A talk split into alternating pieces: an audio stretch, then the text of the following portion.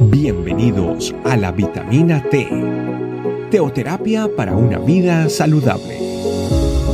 Tu programa para empezar bien el día.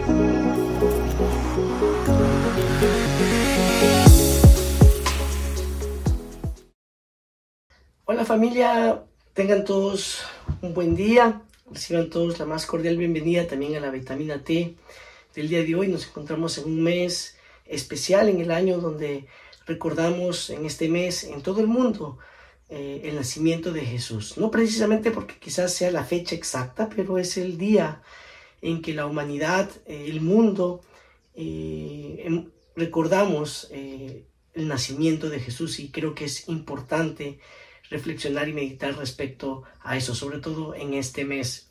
Para esto quiero compartir con ustedes lo que la Biblia nos dice en Miqueas capítulo 5, verso 2, donde dice lo siguiente: pero tú, Belén Efrata, pequeña para estar entre las familias de Judá, de ti me saldrá el que será Señor en Israel, y sus salidas son desde el principio, desde los días de la eternidad. Este pasaje pequeño eh, y profundo y probablemente difícil de entender, vamos a ver lo que el Espíritu Santo nos quiere enseñar a través de este pequeño versículo, pero repito, profundo. Hace referencia a un lugar, Belén Efrata, un lugar, una ciudad al sur de Jerusalén, aproximadamente a 9 kilómetros al sur de Jerusalén. Belén significa casa de pan. Y es que este lugar era conocido porque producía granos de pan, probablemente era un distribuidor o daba eh, a, a las ciudades aledañas este insumo para producir pan, el que era el grano. Y también habla de, otro, de otra palabra que es Efrata, que significa eh, fructífero.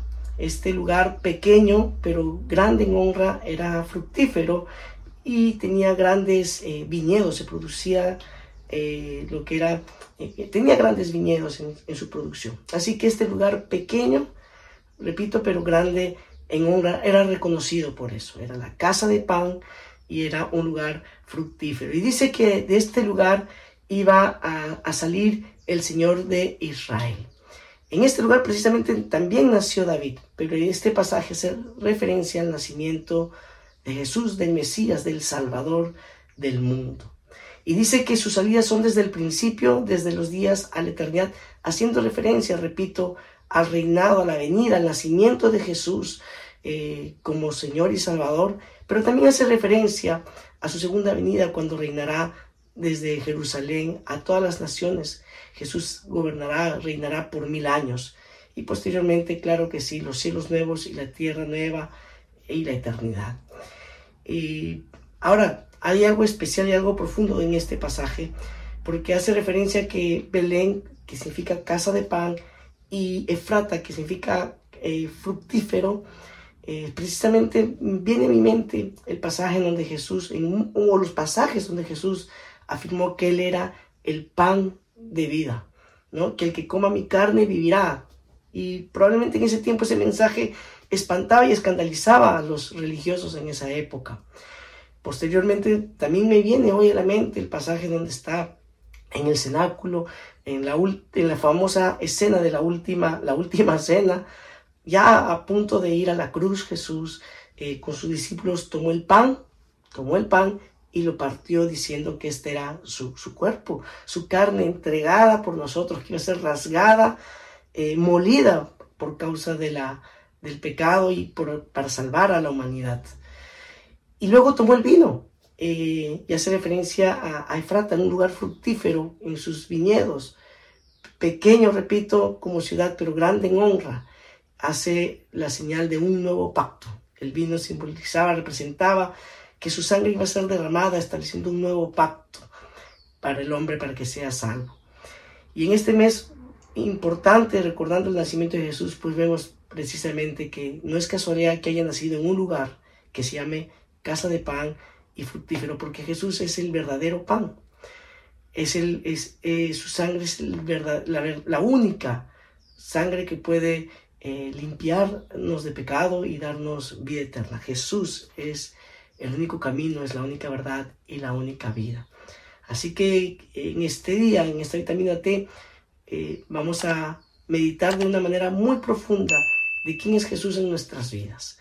No es una fecha para recordar algo, algo eh, que no sea muy representativo, muy por el contrario, es, es la fecha en que recordamos que Jesús se encarnó, que Dios se encarnó en un niño, posteriormente fue un hombre adulto, era el Hijo de Dios, Jesús encarnado, Dios hecho carne, vino para salvarnos familia, para darnos vida eterna, para regalarnos la presencia, su presencia por medio del Espíritu Santo en nuestra vida, hasta guardar nuestra venida, porque en Él nuestro depósito también es seguro. Vamos a hacer una oración. Amado Papá Dios, muchas gracias por este pasaje que nos podemos meditar hoy. Gracias Jesús, gracias porque tú eres el pan de vida y tu sangre es la única sangre en la cual hay redención de pecados, en la cual hay salvación. Solamente en tu nombre Jesús hay salvación, en ningún otro nombre hay salvación. Muchas gracias por lo que hoy aprendemos aquí y ciertamente desde ese lugar que se llamaba eh, Belén, casa de pan, Efrata, un lugar fructífero, un lugar pequeño pero grande en honra. Hoy podemos decir que nuestra vida tiene valía y tiene verdadera honra si es que te tenemos a ti, amado Jesús.